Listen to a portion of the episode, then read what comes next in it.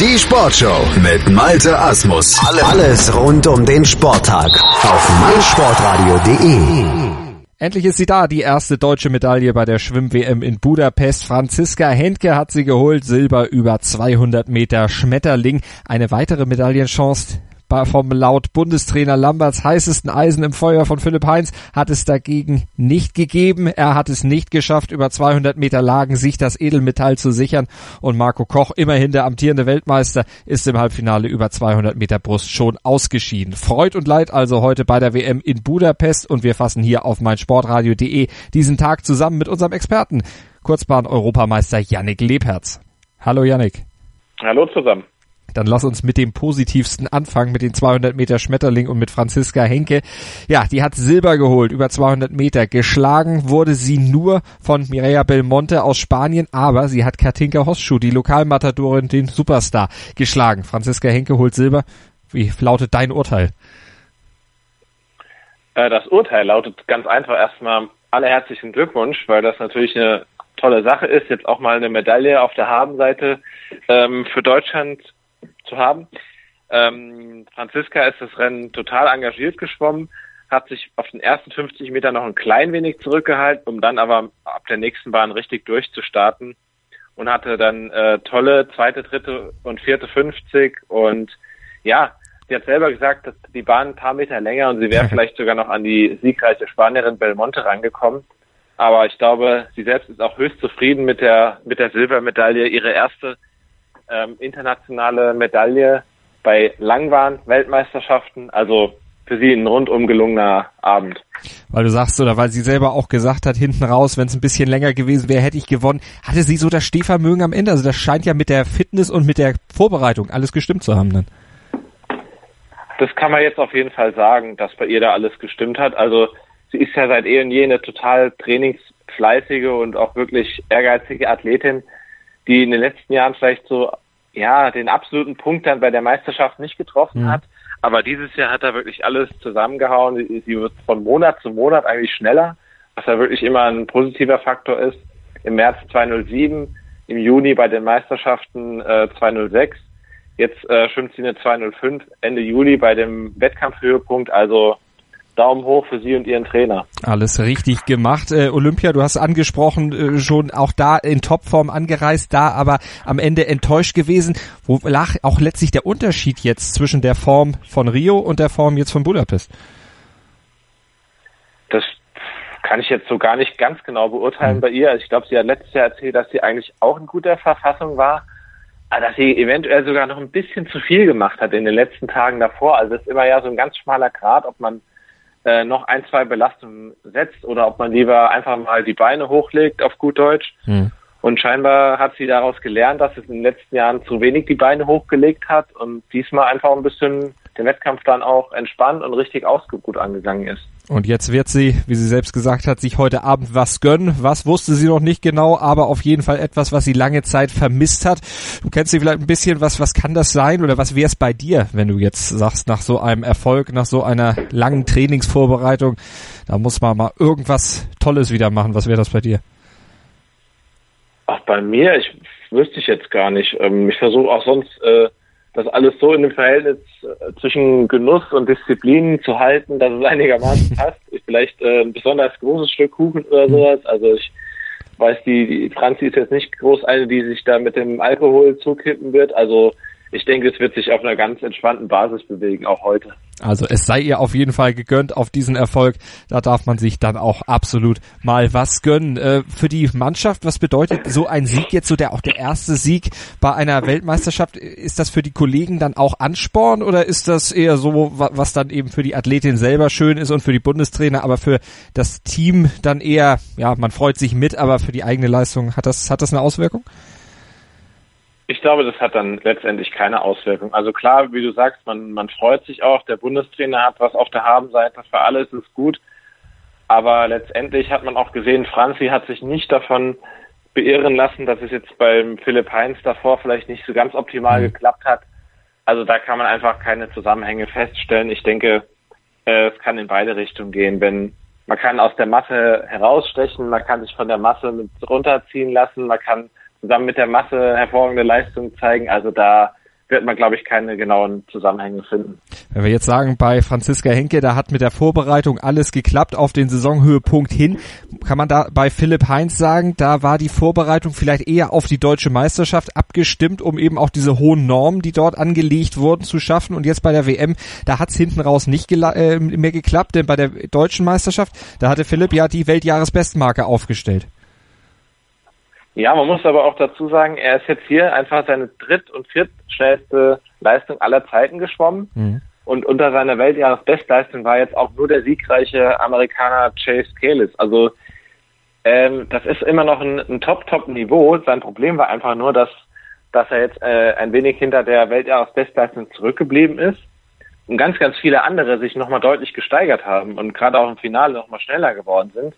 Also da kam jetzt zu Philipp auch äh, viele Dinge nochmal zusammen und seine Zeit, damit hat man in der Vergangenheit auch schon mal Medaillen gewonnen. Mhm. Aber heute hat es dann eben nicht geklappt. Kosuke Hajino, der aus Japan, der holt die Silbermedaille und Shun Wang aus China, der holt die Bronzemedaille. Bei Philipp Heinz auch das Problem, dass ihm ein Hosengummi gerissen war, habe ich gelesen. Äh, ich meine, das wäre bei Marco Koch. Stimmt, gewesen. das war bei Marco Koch, da war ich Wenn verrutscht. Jetzt, nee, hast recht. Okay, du, du hast recht. Nee, ja.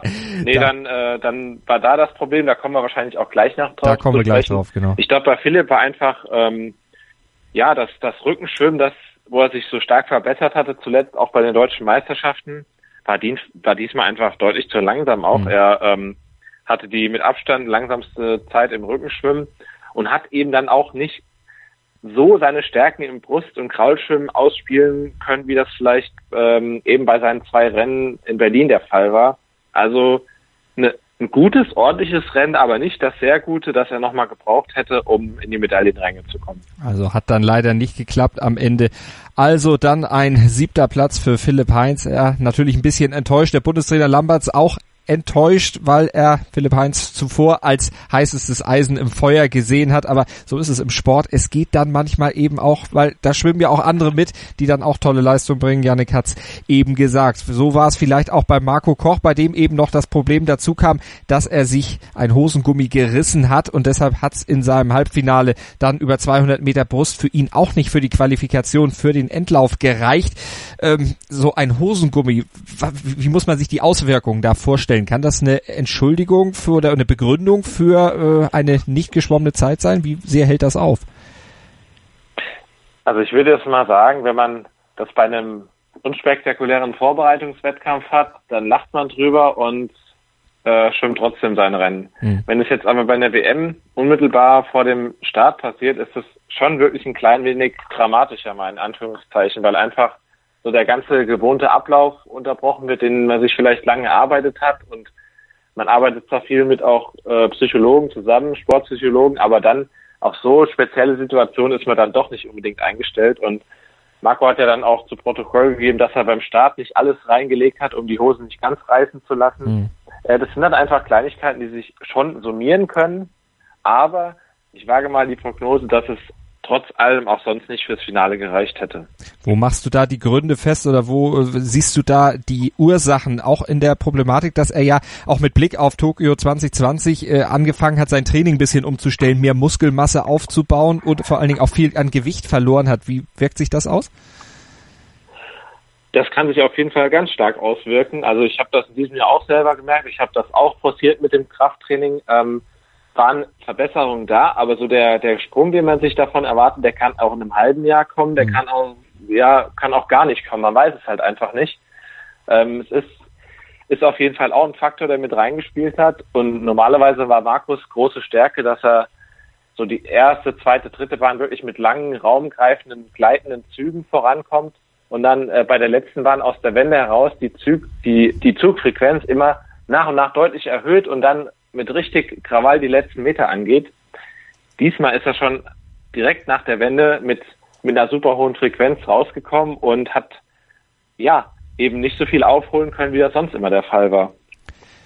Wen schätzt du jetzt über die Bruststrecke als großen Favoriten ein, jetzt wo Marco Koch dann eben nicht im Endlauf mit dabei ist? Ja, die beeindruckendste Leistung war schon von dem jetzt äh, führenden Anton Tschipkov, einem gerade 20-jährigen Russen mit Europarekord.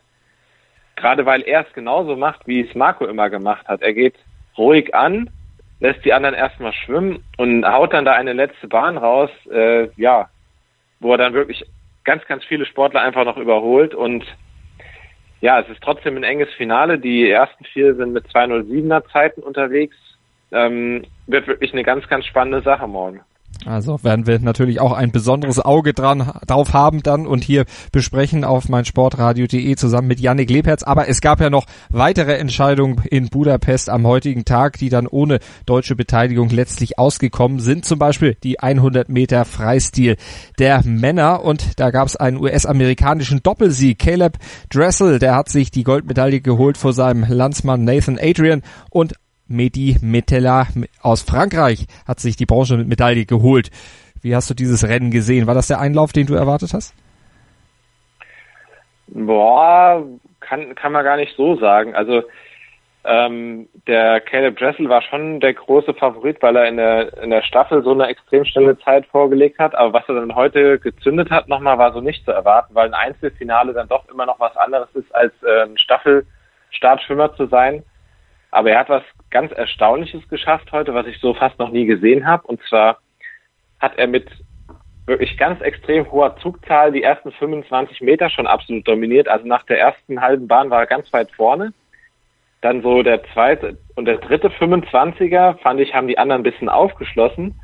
Aber dann hat Dressel einen extremen Endspurt noch hingelegt, was wirklich selten ist. Also dass einer die ersten 25 führt und auf den letzten 25 den Endspurt wieder so zieht, dass er die Führung auf die anderen ausbaut. Das mhm. ist schon wirklich selten, aber das hat er heute geschafft. Vor allen Dingen sieben Zehntel über 100 Meter, das ist ja auch ein Riesenvorsprung. Eben, genau, ja. Genau, also es war sein wirklich, er, hat, er hatte zwar vorne schon eine Führung, aber die wurde tendenziell eher kleiner, aber mit seinem Endspurt hat er die wirklich wieder ausgebaut mhm. auf einen Vorsprung, der für ein 100 Meter Rennen wirklich immens ist. Und dahinter wurde es ein bisschen enger, aber vorne der Abstand einfach ja. schon wirklich überragend. Ja, das ist äh, mit 500 zwischen Platz zwei und vier. Also das, da will man nicht in der Haut des dann Viertplatzierten stecken, der dann da ganz knapp äh, ohne Medaille bleibt. Mhm. Der Cameron McEvoy aus Australien, der auch schon ein paar Mal schneller war als heute. Ähm, ja, es ist dann, man sieht immer ein paar Hundertstel, ich, ich sag so oft, eine Fingerbreit, Handbreit, wie auch immer, das, das ist einfach nicht viel und im Weltschwimmsport entscheiden Kleinigkeiten. Und über 50 Meter Rücken der Frauen, da hat Etienne Medeiros aus Brasilien sich den Sieg geholt. 27,14 ihre Zeit. Äh, neuer Südamerika-Rekord. Die zweite war Yuanhai Fu aus China. Die hat keinen Rekord geschwommen, aber die Drittplatzierte und die Viertplatzierte, die haben auch jeweils nochmal Kontinentalrekord geholt. Alexandra Herasiminia aus Weißrussland, die hat den Europarekord verbessert und Emily Seabohm aus Australien als Vierte noch den Ozeanienrekord. Ja, also mit, mit dem Rennen, das war wahrscheinlich eines der im Durchschnitt schnellsten, in der Breite schnellsten aller Zeiten auf dieser Strecke, mit der Ausnahme halt, dass eben der Weltrekord nicht verbessert wurde. Aber so alle anderen Rekorde, die man sich irgendwie vorstellen kann, wurden da äh, verbessert. Also wenn man sich dann auch noch anguckt, dass zwischen der ersten und der zweiten genau die berühmte eine Hundertstel hm. liegt, dann weiß man schon, was diese Sprintrennen im Schwimmsport auch einfach ausmachen. Also man weiß dann einfach, wofür man auch die Kleinigkeiten, Start, Tauchen, Anschlag, wofür man das alles trainiert, wenn dann am Ende die Differenzen einfach so knapp sind. Ja. Deutlich größer waren die Abstände dann bei den 4x200 Meter Freistil in der Staffel bei den Damen und da waren die US-Amerikanerinnen mal wieder nicht zu schlagen. Lea Smith, Mallory Comerford, Melanie Magales und natürlich Katie Ledecky, die sich dann doch ihre 13. Goldmedaille geholt hat, nachdem es ja gestern nicht geklappt hat. Erstmals nicht für sie mit Gold gereicht hat, aber jetzt in der Staffel, da hat sie wieder zurückgeschlagen. Genau, mit ihren Teamkollegen, die eigentlich eine, eine tolle Ausgangsposition schon äh, aufgelegt haben. Die waren dann nach drei Schwimmerinnen ähm, zeitgleich mit den Chinesinnen noch. Also es war auch für, für Katie Ledecky eine schöne Herausforderung, die ihr gestellt wurde. Und sie hat dann die mit Abstand schnellste Zeit des Feldes auch noch ins Wasser gebracht. Also hat sie ihre Staffel quasi zum Sieg geschwommen und hat einen großen Anteil daran. Aber ich, ich fand, es war spannend. Die, die Damen aus China haben wirklich lange Paroli gebeten. Auch die Schlussschwimmerin aus äh, China, die hat versucht, so lange wie möglich dran zu bleiben. Also das war auf keinen Fall ein Rennen, das äh, abgeschenkt wurde von den anderen Nationen. Eine Sekunde 57 auf jeden Fall der Vorsprung der USA vor China und dann fünf Sekunden Rückstand äh, die Australierin auf Platz drei. Katie Ledecky, was macht die aus? Was macht die so schnell? Ja, vor allem ist erstmal ihre, ihre Bandbreite beeindruckend. Sie kann 100 Meter auch ganz annehmbar schwimmen und natürlich ist sie absolute Weltspitze, die allerbeste auf 400, 800 und 1500 Meter. Über 200 Meter ist sie super konkurrenzfähig. Allein diese Bandbreite ist schon ja außergewöhnlich. Das nimmt äh, Ausmaße an, die eigentlich vielleicht mal bei den Männern ein, ein Phelps oder ein Loch, die früher hatten mit, dem, mit einer Bandbreite an Strecken. Also das ist so, glaube ich, ihre größte Stärke und dass sie einfach eine Tempohärte hat, die keine andere im Feld einfach vorweisen kann. Das sucht schon wirklich ihresgleichen. Wenn wir nochmal auf die Wettkämpfe morgen äh, vorausgucken, die 100 Meter Freistil der Damen, da gab es ja heute dann auch schon mal wieder Vorläufe. Sarah Schöström, die Schwedin, da auch wieder vorne gewesen. Ist die zu schlagen? Also ich kann es mir fast nicht vorstellen, aber man überlebt, man erlebt ja immer wieder Überraschungen und ich fand, sie sah jetzt so gut ich nehme es zurück, man weiß ja nie genau, wie, wie viel Prozent die jetzt schon gegeben hat, ob es mhm. jetzt äh, all in gegangen ist. Aber ich fand so ein klein bisschen müder sah es jetzt schon aus, als am ersten Tag, als sie da diesen Fabel-Weltrekord über die 100 Meter geschwommen ist. Also es war jetzt aber auch niemand, der ihr so ganz, ganz nah auf die Pelle gerückt hat. Also eine, eine Viertelsekunde Abstand zur zweiten, dann vier Zehntel und mehr als eine halbe Sekunde zur dritten und vierten. Ja unter der Annahme, dass sie sich auch nochmal steigern kann, ah, also muss schon viel zusammenkommen, dass sie kein Gold gewinnt. Und da unter der Annahme, dass auch die Amerikanerinnen dann ja erstmal Landesrekord quasi schwimmen müssten oder Kontinentalrekord, um sie zu schlagen, wenn sie denn ihr Bestes gibt. Das sind schon wirklich Hausnummern, die sie da vorgelegt hat. Über 200 Meter Brust, äh, Julia Efimova, auch die schnellste in ihrem in ihren Vorläufen gewesen nach den Halbfinals führt an ihr ein Weg vorbei? Wen würdest du da als ärgste Konkurrentin sehen? Das ist ja ganz schwer zu sagen, weil die ähm, aktuell zweitplatzierte Amerikanerin Bethany Gallop ähm, ganz überraschend schnell war. Also die mhm. gibt gerade ihr Debüt im US-Nationalteam auf dieser Ebene und liegt jetzt da als Zweitplatzierte des Halbfinals direkt in Schlagdistanz. Ansonsten ähm, waren die Abstände ab der vierten schon über anderthalb Sekunden. Und Efimova ist so gewitzt mittlerweile über die vielen Jahre in ihren Rennen, dass sie weiß, was sie machen muss, um das, dieses zu gewinnen. Also ich denke, sie wird die anderen einfach wieder schwimmen lassen mit ihrer ganz ruhigen Frequenz auf den ersten 150 Metern und dann auf der letzten Bahn wieder versuchen, alle zu überholen. Und wir haben allerdings die spannende Geschichte, dass die 100 Meter Weltmeisterin Lily King hier auf Platz 8 eingekommen ist, damit auch auf Bahn 8 morgen schwimmen mit im Finale. Ähm, bei ihr wird es genau andersrum sein. Die wird das Rennen von vorne weg versuchen äh, anzuschwimmen. Und ja, vielleicht kommt sie ein bisschen weiter durch, als es heute geklappt hat. Hm. Also muss man auf die Außenbahn morgen dann gewaltig achten ich denke auf jeden Fall, dass ähm, das spannend zu sehen sein wird, wie weit Lily King auf Bahn 8 äh, vor Julia Efimova auf Bahn 4 vorne sein wird und ob der Vorsprung, den sie sich äh, am Anfang holt, am Ende noch ausreichend wird. Mhm. Genau. Also, da werden wir einen Blick darauf haben und dann morgen besprechen hier in der Sportshow auf meinsportradio.de mit unserem Schwimmexperten, mit Kurzbahn-Europameister Janik Lebherz. Janik, vielen Dank für heute und wir hören uns morgen. Genau, genau, so machen wir das. Die Porsche European Open live auf meinsportradio.de. Vom 27. bis 30. Juli berichtet meinsportradio.de live von der Golfanlage Green Eagle bei Hamburg. Malte Asmus von Nur Golf bietet dir umfangreiche Hintergrundberichte, Interviews direkt vom Grün und natürlich den Live-Kommentar vom Turnier. Sei dabei, wenn Patrick Reed, Jamie Walker und Co. an den Abschlag gehen. Die Porsche European Open live auf meinsportradio.de. Schatz, ich bin neu verliebt. Was? Da drüben. Das ist er. Aber das ist ein Auto. Ja, eben. Mit ihm habe ich alles richtig gemacht. Wunschauto einfach kaufen, verkaufen oder leasen. Bei Autoscout24. Alles richtig gemacht.